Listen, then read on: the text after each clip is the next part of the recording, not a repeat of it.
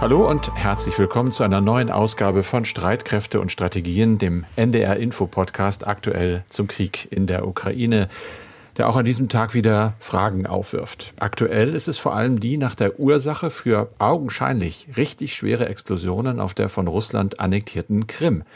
Im Netz gibt es jede Menge Handyfilme, da sieht man dann große grau-schwarze Rauchpilze aufsteigen. Es gibt Bilder zerstörter russischer Kampfjets und auch Filme von Urlaubern, die flüchten in Panik, wie es aussieht.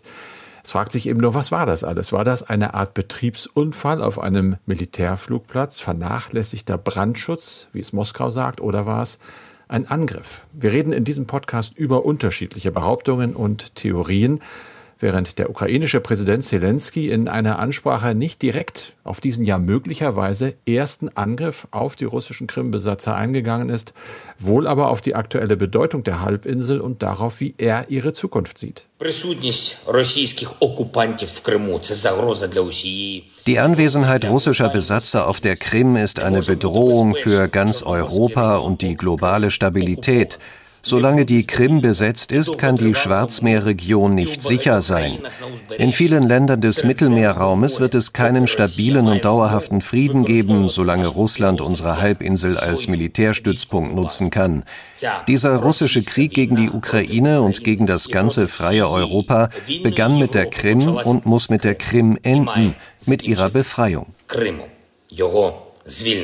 Da war Zelensky also ganz klar, Befreiung der Krim, sagt er, und das hieße ja, dass die Ukraine die Wiedererlangung des Zustandes von vor der 2014er Annexion anstrebt und nicht nur die Rückeroberung der seit dem 24. Februar von russischen Truppen besetzten Gebiete.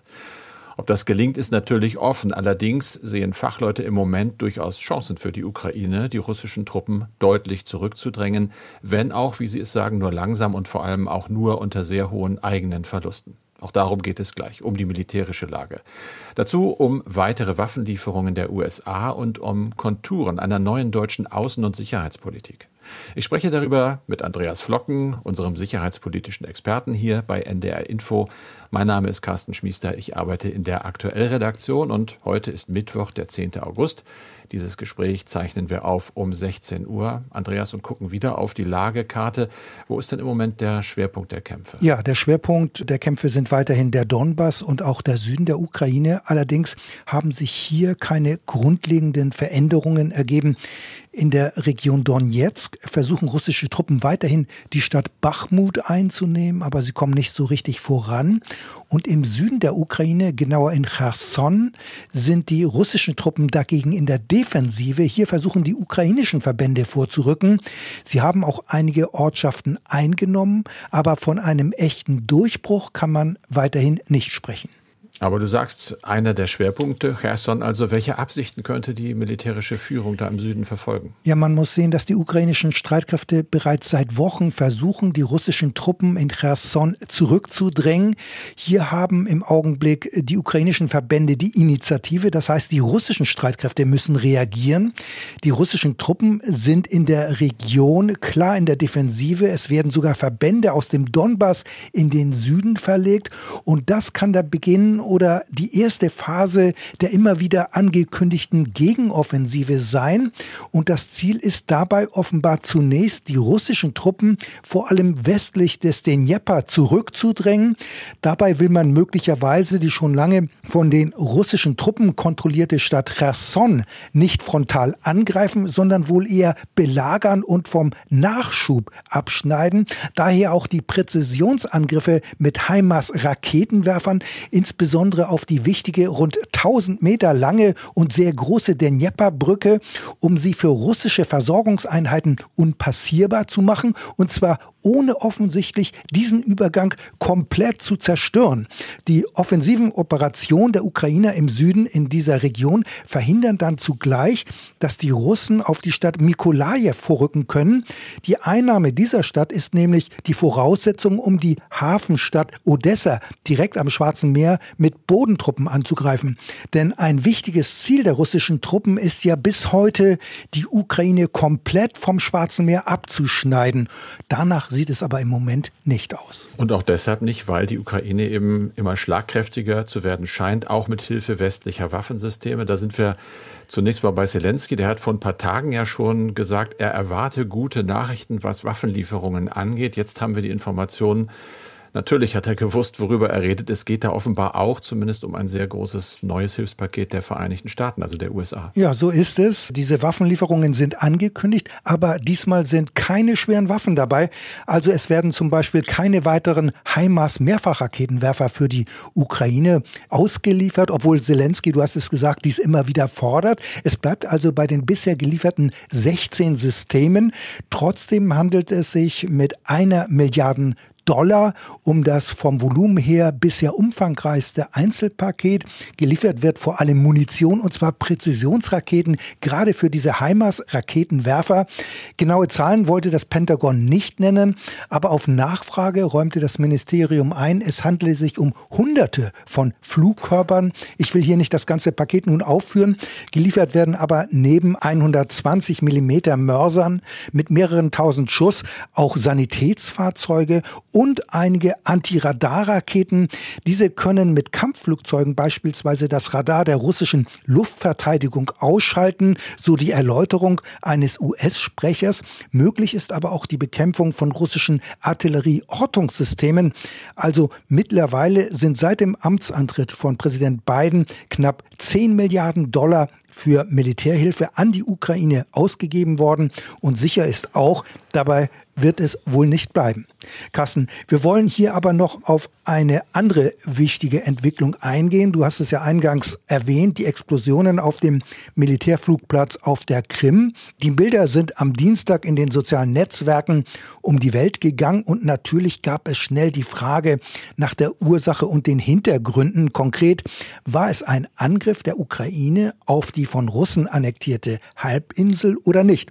Wenn ja, wäre das ein Zeichen zunehmender ukrainischer Stärke sowie eine Eskalation und zugleich ein Zeichen der russischen Verwundbarkeit, und zwar weit im Hinterland, weg von der eigentlichen Kampfzone. Was ist aktuell bekannt? Angriff, Unfall, was wissen wir, Carsten? Das ist wirklich schwierig nach wie vor zu beantworten. Was so ein bisschen langsam klar wird, ist doch der Umfang, also das Ausmaß dieses äh, Unfalls, Schrägstrich Angriffs. Das, da rede ich gleich noch drüber. Es geht ja um den Militärstützpunkt Saki auf der Krim. Von dort aus äh, wurden offenbar immer wieder Luftangriffe im Süden der Ukraine geflogen. Jetzt melden die Agenturen, dass die Behörden dort im zuständigen Landkreis den Notstand ausgerufen haben. Es ist die Rede davon, dass mehr als 250 Bewohner eines benachbarten Kurorts in Notunterkünfte umgesiedelt worden sind. Gasversorgung ist eingestellt worden. Das heißt, es hat dort große Schäden mit Sicherheit gegeben an Häusern, aber eben auch Verluste, was Menschen angeht. Eine Tote wird gemeldet, 14 Verletzte, wahrscheinlich auch schwer. Das ist so zumindest die offizielle Bilanz, die wir über russische Informationen aus der Krim bekommen. Das russische Verteidigungsministerium bleibt übrigens nach wie vor bei seiner Version und sagt, ja, das war ein Unfall, da hat sich jemand nicht an Brandschutzregeln gehalten. Da kann man nun denken davon, was man möchte. Erst hieß es ja auch, es hat gar keine Verletzten gegeben und es sei alles in Ordnung. Also da gibt es Zweifel, die werden natürlich, du hast es angesprochen, in den sozialen Netzwerken auch heftig geäußert. Es wäre ja tatsächlich die erste militärische Attacke auf russische Ziele auf der Krim seit der Annexion. Insofern eine wichtige Entwicklung. Die New York Times berichtet übrigens und beruft sich dabei auf einen nicht näher genannten ranghohen ukrainischen Offizier. Das alles dafür spricht, dass es eben doch ein ukrainischer Angriff gewesen ist. Es sei eine von der Ukraine selbst entwickelte Waffe eingesetzt worden. Was wird aber auch da nicht gesagt. Es könnte auch sein, dass örtliche Partisanen eine Rolle gespielt hätten. Das schreibt zumindest die New York Times. Aus dem Büro von Zelensky, also des Präsidenten, hört man nur vage Informationen. Ein Berater hat gesagt, wir haben damit nichts zu tun, hat aber doch angedeutet, dass möglicherweise Partisanen beteiligt sind. Und Andreas, wie immer in solchen Fällen, wir sind nicht dabei. Die Informationen bekommen wir immer von Kriegsparteien, die haben eigene Interessen. Also wir können es nicht wirklich verlässlich klären. Aber es gibt zum Beispiel ja auch Spekulationen, dass dieser Angriff, wenn er denn einer gewesen wäre, mit diesen HIMARS-Raketen ausgeführt worden sein könnte, immer schön im Konjunktiv. Hältst du das für denkbar? Also ich halte das für äußerst unwahrscheinlich, denn die USA haben ganz bewusst nur Raketen mit einer Reichweite von rund 80 Kilometern geliefert. Das wäre also viel zu weit entfernt von der Kampfzone. Das HIMARS-Waffensystem kann zwar auch Raketen verschießen, die eine Reichweite bis zu 300 Kilometern haben, aber die Lieferung dieser Raketen hat Washington ja ausgeschlossen und hinzu kommt, offiziell spricht die Regierung in Kiew nicht von einem ukrainischen Angriff auf die Krim, trotz der Meldung der New York Times, die du eben erwähnt hast. Mhm. Und auch Moskau behauptet das ja nicht. Aber Ganz ausgeschlossen ist ein Angriff natürlich nicht. Denkbar ist ein Einsatz von ukrainischen Kommandotruppen. Eine andere Annahme ist, dass die Ukraine möglicherweise, du hast es angedeutet, eine eigene inzwischen entwickelte Rakete eingesetzt hat, einen Prototyp möglicherweise. Ein Experte spricht zum Beispiel von einer Grom-2 Kurzstreckenrakete. Die hat zwar bisher eine vergleichsweise geringe Reichweite, aber es heißt, die Ukraine arbeite schon länger an einer Reichweitenverlängerung auf bis zu 500 Kilometern. Und es ist nicht auszuschließen, dass das den Ukrainern inzwischen gelungen ist. Und das könnte etwas erinnern an die Versenkung des Flaggschiffes der russischen Schwarzmeerflotte Moskwa. Hier kamen ja damals auch zwei neu entwickelte Neptun-Antischiffsflugkörper zum Einsatz.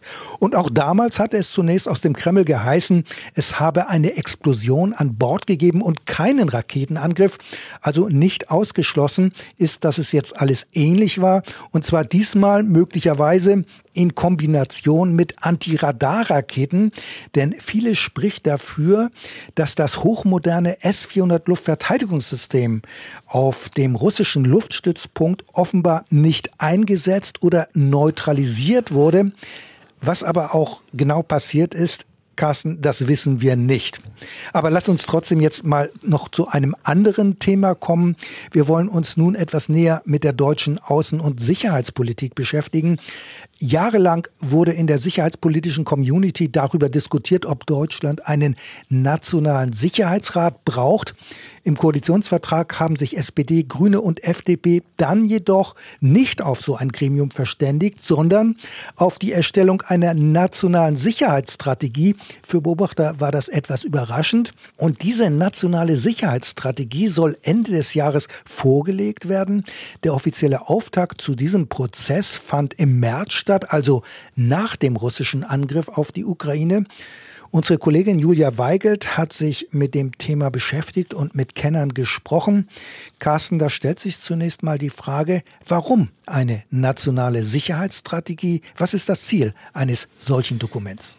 Da geht es vorrangig mal um eine bessere Zusammenarbeit aller beteiligten Ressorts, also Ministerien, zumindest der Ressorts, die in diesem Bundessicherheitsrat vertreten sind. Das ist ja ein Gremium, das es schon seit langer Zeit gibt. Und da sind zum Beispiel drin das Auswärtige Amt, natürlich das Verteidigungsministerium, Finanzministerium, Inneres, Justiz, Wirtschaft, Entwicklung und ganz klar auch das Bundeskanzleramt. Darüber wird also schon seit vielen Jahren unter dem Stichwort vernetztes Handeln oder aber auch vernetzter Ansatz diskutiert. Es gibt aber auch Leute, die sprechen vom Comprehensive Approach. Man muss sagen, passiert ist bisher relativ wenig. Schöne Worte, klar, haben wir eben gehört, aber es gibt doch auch schon verschiedene Strategiepapiere, wie zum Beispiel das Sicherheitspolitische Weißbuch oder die Leitlinien für Krisenprävention. Nur, es gibt eben noch keine übergreifende nationale Sicherheitsstrategie. Du hast es eben bereits genannt, ein entscheidendes Dokument wie das Weißbuch von 2016. Also Papiere gibt es genug. Da kann man fragen, was kann denn da der Mehrwert der angestrebten nationalen Sicherheitsstrategie sein? Wir haben dann ein abstraktes Dokument mehr. So what? Dahinter stehen natürlich Gedanken und auch Gedankenmodelle. Darüber hat Julia mit Sarah Brockmeier gesprochen. Die ist Sicherheitsexpertin bei der Hessischen Stiftung Friedens- und Konfliktforschung. Und sie sagt, dass bereits die Debatte, die darüber geführt wurde und weitergeführt wird, einen Unterschied machen kann, wenn die verschiedenen Handelnden einfach mal stärker einbezogen und vor allem auch besser vernetzt werden. Bisher hat diese sicherheitspolitische Community weitgehend unter sich über das Weißbuch diskutiert und die Friedenscommunity dann über Leitlinien zur Krisenprävention. Das wollte das Auswärtige Amt eben ändern und das hat die Federführung in diesem Prozess, unter anderem mit zehn Workshops, bei denen Expertinnen und Funktionsträger aus unterschiedlichen sicherheitsrelevanten Bereichen zusammengekommen sind, und zwar auf allen Ebenen, also Bund, Länder, Gemeinden. Da waren Thinktanks dabei, auch andere Bereiche der Öffentlichkeit. Man kann das also so verstehen, dass die verschiedenen Entscheidungsträger und Akteure stärker zusammengebracht werden, weil sich Sicherheit eben nicht allein auf das Militärische reduzieren lässt. Das ist zwar schon lange keine neue Erkenntnis, denn es gibt ja schon lange keine Trennung mehr von innerer und äußerer Sicherheit, Stichwort Cyberangriffe. Aber diese Vorstellung, die hat sich in der Gesellschaft offenbar noch nicht so richtig durchgesetzt. Ja, das stimmt. Also zehn Workshops. Zudem gab es eine Veranstaltung mit dem Auswärtigen Ausschuss des Bundestages und Ministerin Baerbock. Die ist acht Tage lang im Juli durch Deutschland gefahren und hat sogenannte Town Hall Meetings veranstaltet, also nach amerikanischem Rathausmuster, sich mit Leuten getroffen, mit ausgewählten Gruppen aus der Bevölkerung. Und da hat sie dann zum Beispiel gesagt, dass sie eine Wehrpflicht ablehnt, den Rechtsterrorismus als eine der größten Gefahren für die innere Sicherheit sieht und den Kampf dagegen verstärken will. Und Deutschland soll bei der Versorgung mit Medikamenten und anderen medizinischen Produkten nicht von einer Region abhängig sein. Man setzt also auf einen erweiterten Sicherheitsbegriff. Das ist ja auch nicht grundsätzlich neu. Nach meinem Verständnis sollen die bisherigen außen- und sicherheitspolitischen Dokumente mit der nationalen Sicherheitsstrategie eine Art übergeordnetes Dachpapier bekommen. Aber was bringt das dann letztlich in der Praxis? Dazu sagt Sarah Brockmeier, was wirklich einen Mehrwert bringen würde, das wäre, wenn diese neue Strategie klare Prioritäten setzen würde und dafür auch die nötigen politischen Strukturen und Ressourcen geschaffen würden. Prioritäten könnten dann analytische Fähigkeiten zum Beispiel sein oder Beiträge zu Missionen der Vereinten Nationen, es könnte außerdem klargestellt werden, in welchen Bereichen innerhalb der Europäischen Union die Bundesrepublik eine Führungsrolle übernehmen will, zum Beispiel bei Klimaverhandlungen oder für bestimmte geografische Regionen, etwa in Nordafrika oder Osteuropa. Die Sicherheitsexpertin befürchtet aber, dass die Bundesregierung sich für so ganz konkreten Aussagen eher drücken wird. Das wird vermutlich so kommen, aber wenn die nationale Sicherheitsstrategie eine Art oberstes Dachdokument ist, dann wird die Strategie zwangsweise sehr abstrakt und wenig konkret sein. Die Anforderungen sind ja ziemlich umfassend und weitreichend. Sind die Erwartungen an das Dokument nicht etwas überhöht? Darüber hat Julia ja mit Sarah Brockmeier gesprochen und die sagt wiederum, das Hauptproblem sei gar nicht so sehr die Erwartung an dieses Dokument, es sei vielmehr die Lücke zwischen den Erwartungen von Bündnispartnern an Deutschland und dem Verhalten der Bundesregierung. Also was Deutschland alles noch ändern müsste in der Sicherheitspolitik, wenn Deutschland wirklich dazu beitragen möchte, dass es eine souveränere äh, Europäische Union gibt, dass wir weniger sicherheitspolitisch abhängig sind vor den USA, müssten wir so viel noch investieren in die eigene Sicherheitspolitik. Jetzt nicht nur an Geld, sondern eben auch an Reform in der Zusammenarbeit in den Ministerien, an wirklich riesen Mentalitätswandel, der stattfinden muss innerhalb der relevanten Ministerien. Ähm, also ich glaube, das ist das größere Problem. Da ist vielleicht auch die Enttäuschung über das Dokument schon ein bisschen vorprogrammiert, weil so schnell jetzt in den nächsten Monaten wird es der Wandel einfach nicht kommen. Und Sarah Brockmeier ist außerdem besorgt darüber, dass sich das Kanzleramt ihrer Meinung nach bisher aus dem Prozess ja weitgehend raushält. So sieht sie das. Und da ist dann die Frage, ob ein Kanzler der SPD das Papier einer grünen Außenministerin wirklich unterstützt. Julia hat darüber auch mit Eckehard Brose gesprochen, Präsident der Bundesakademie für Sicherheitspolitik. Das ist eine sicherheitspolitische Weiterbildungsstätte der Bundesregierung. Organisatorisch gehört sie allerdings zum Verteidigungsministerium. Sarah Brockmeier beklagt ja eine Zurückhaltung des Kanzleramts. Ich nehme an, Brose sieht das etwas anders, beziehungsweise hat damit kein Problem, oder? Ja, da hast du recht. So besonders viel Kritik an der Bundesregierung darf man von einer Einrichtung des Bundes nun auch nicht unbedingt erwarten. Brose sieht einen engen Schulterschluss, so heißt es, zwischen Kanzleramt und Auswärtigen Amt und er sieht den Mehrwert einer nationalen Sicherheitsstrategie in einer dann möglichen engeren Abstimmung eben zwischen den Ressorts anlassbezogen, um nicht noch mehr Institutionen oder Abteilungen zu schaffen. Entscheidend aus meiner Sicht ist aber, dass es auf der höchsten Ebene geschehen muss. Auf allen anderen Ebenen gibt es diese Mechanismen bereits in der einen oder anderen Form. Aber wenigstens meine administrative Erfahrung würde nahelegen, dass solche Dinge von oben nach unten laufen und nicht von unten nach oben. Und deshalb man ganz oben ansetzen muss, um Kohärenz wirklich herzustellen. Konkurrenz, das bedeutet in diesem Fall, dass tatsächlich alle Ressorts an einem Strang ziehen. Und wenn Brose hier von seinen administrativen Erfahrungen spricht, davon hat er eine ganze Menge. Der Diplomat war nämlich unter anderem stellvertretender Büroleiter zweier Generalsekretäre der NATO in Brüssel und er war auch an den Verhandlungen der NATO-Russland-Grundakte beteiligt. Ja, aber diese Grundakte hat allerdings seit dem russischen Angriff praktisch keine Relevanz mehr. Das war ja auch vor der Zeitenwende. Die beiden vollständigen hm. Interviews von Julia Weigelt mit Sarah Brock Brockmeier und Eckhard Brose zur nationalen Sicherheitsstrategie stehen auf unserer Homepage unter ndr.de-streitkräfte. Und ndr.de-streitkräfte, da gibt es ja, das sage ich Ihnen nachher nochmal, auch eine E-Mail-Adresse. Sie können uns schreiben und viele tun das weiter sehr fleißig, obwohl immer noch Urlaubszeit ist. Das zeigt uns zum einen, dass Sie sich weiter für unseren Podcast interessieren. Danke dafür und dass Sie sich auch für das Thema interessieren. Unter anderem für Dirk Büttner aus Marienwerder gilt das. Er hat uns geschrieben, bei der scheinbar immer bedrohlicher werdenden Sicherheitslage und der knappen Personalausstattung der Bundeswehr wäre es doch sehr sinnvoll, die Wehrpflicht wieder einzuführen. Ein weiterer Grund ist, dass unsere jungen Erwachsenen für zwölf Jahre kostenfreie Bildung bzw. für ein kostenfreies Studium der Gesellschaft etwas zurückgeben sollten in Form eines Wehrdienstes bzw. eines sozialen Jahres. Warum scheut sich unsere Regierung, Andreas? Naja, es gibt ja bereits inzwischen eine Diskussion über eine Dienstpflicht, über einen verpflichtenden gesellschaftlichen Dienst. Aber natürlich ist ein soziales Jahr schon seit einiger Zeit möglich, freiwillig. Die Wehrpflicht selbst ist ja 2011 in Deutschland nicht abgeschafft, sondern sie ist nur ausgesetzt worden. Das heißt, sie könnte mit einfacher Mehrheit des Bundestages wieder in Kraft gesetzt werden. Aber stimmt, die Regierung scheut sich. Aus meiner Sicht gibt es dafür gleich mehrere Gründe. Heute brauchen Streitkräfte nämlich vor allem Profis, das heißt Soldaten, die müssen gut ausgebildet werden und das kriegt man nicht hin in neun Monaten. Ganz zuletzt betrug die Wehrpflicht ja sogar nur noch sechs Monate und das macht dann überhaupt keinen Sinn. Das ist letztlich dann ein Praktikum, denn man muss schon etwas länger bei der Bundeswehr sein, um moderne und komplexe Waffensysteme bedienen zu können.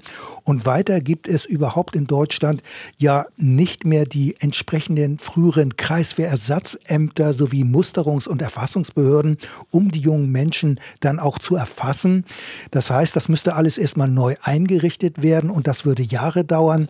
Außerdem die Bundeswehr und die Kasernen haben gar nicht den Platz im Augenblick, Tausende von Wehrpflichtige unterzubringen. Es fehlt an der notwendigen Infrastruktur und die müsste erst aufgebaut werden und das geht nicht von heute auf morgen, sondern das würde Jahre dauern. Und ein weiteres Argument Argument gegen die Wehrpflicht ist, dass sie ein Zwangsdienst ist. Sie ist ein tiefer Eingriff in die Freiheit eines jungen Menschen, der nur sicherheitspolitisch begründet werden kann. So hat es der frühere Bundespräsident Herzog einmal formuliert. Ob der Ukraine-Krieg aber bereits jetzt die Einführung der Wehrpflicht rechtfertigen würde, da bin ich mir nicht so sicher. Aber ich denke, auch da würde die Wehrpflicht keinen Sinn machen, denn die Zeit der Massenheere, die ist vorbei. Notwendig sind vielmehr länger dienende Spezialisten. Obwohl, ich hake da noch mal ganz kurz ein, wir ja gerade im Internet zum Beispiel sehen, wie ukrainische Soldaten die Panzerhaubitze 2000 bedienen und sagen, am Anfang habe ich nichts verstanden, nach anderthalb Wochen war ich schon besser drauf. Bei solchen Kriegen da kann man ja nicht warten, bis man die Spezialisten ausgebildet hat. Muss man die Strukturen schaffen, die uns zumindest in die Lage versetzen würden, in diesem hoffentlich nie eintretenden Fall kaltstartfähiger zu werden? Da hast du definitiv recht, das müsste man machen. Und man müsste auch viel stärker auf Reservisten setzen, denn die Reservisten sind ja in der Regel inzwischen freiwillige oder länger dienende Zeitsoldaten oder auch Berufssoldaten.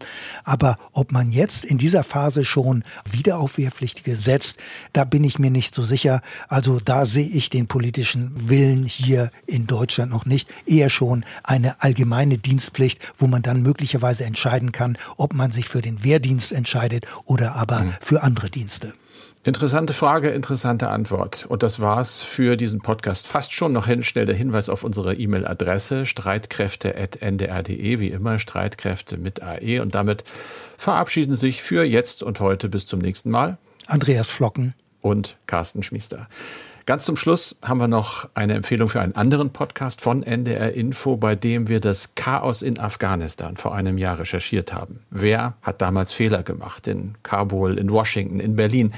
Wieso marschierten die Taliban plötzlich schneller ein als erwartet? Wir sprechen mit Menschen, die damals dabei waren, vor den Toren des Flughafens, am Verhandlungstisch mit den Taliban und am Ende in den deutschen Militärmaschinen. Die erste Folge von Killed in Action, der Fall von Kabul, die gibt es jetzt als Podcast, unter anderem auch in der ARD Audiothek. In Afghanistan rücken die Taliban unvermindert auf die Hauptstadt Kabul vor. In Afghanistan sind die Taliban kurz davor, die Macht zu übernehmen. Die Bilder vom Flughafen in Kabul gingen um die Welt. Menschen klammerten sich an startende Maschinen, um das Land zu verlassen. Gewalt und Chaos im August 2021. I was shaking that time that I was I was walking on the bodies. There was some bodies without hand, without legs. Everywhere was body. Tausende wollten entkommen. Die Taliban sind wieder an der Macht. Jeder weinte, meine ganze Familie. Aber jetzt blieb uns nur noch davon zu laufen. Nachdem vor 20 Jahren eine internationale Allianz gegen den Terror die erste Regierung der Gotteskrieger gestürzt hatte. The fall of Kabul started in 2019 when the negotiations with the Taliban began. Wie konnte es so weit kommen? Wer hat Fehler gemacht in Kabul, Washington und Berlin? Der Fall von Kabul heißt die zweite Staffel des NDR Info Podcasts Killed in Action. In der ARD Audiothek, der Audio-App der ARD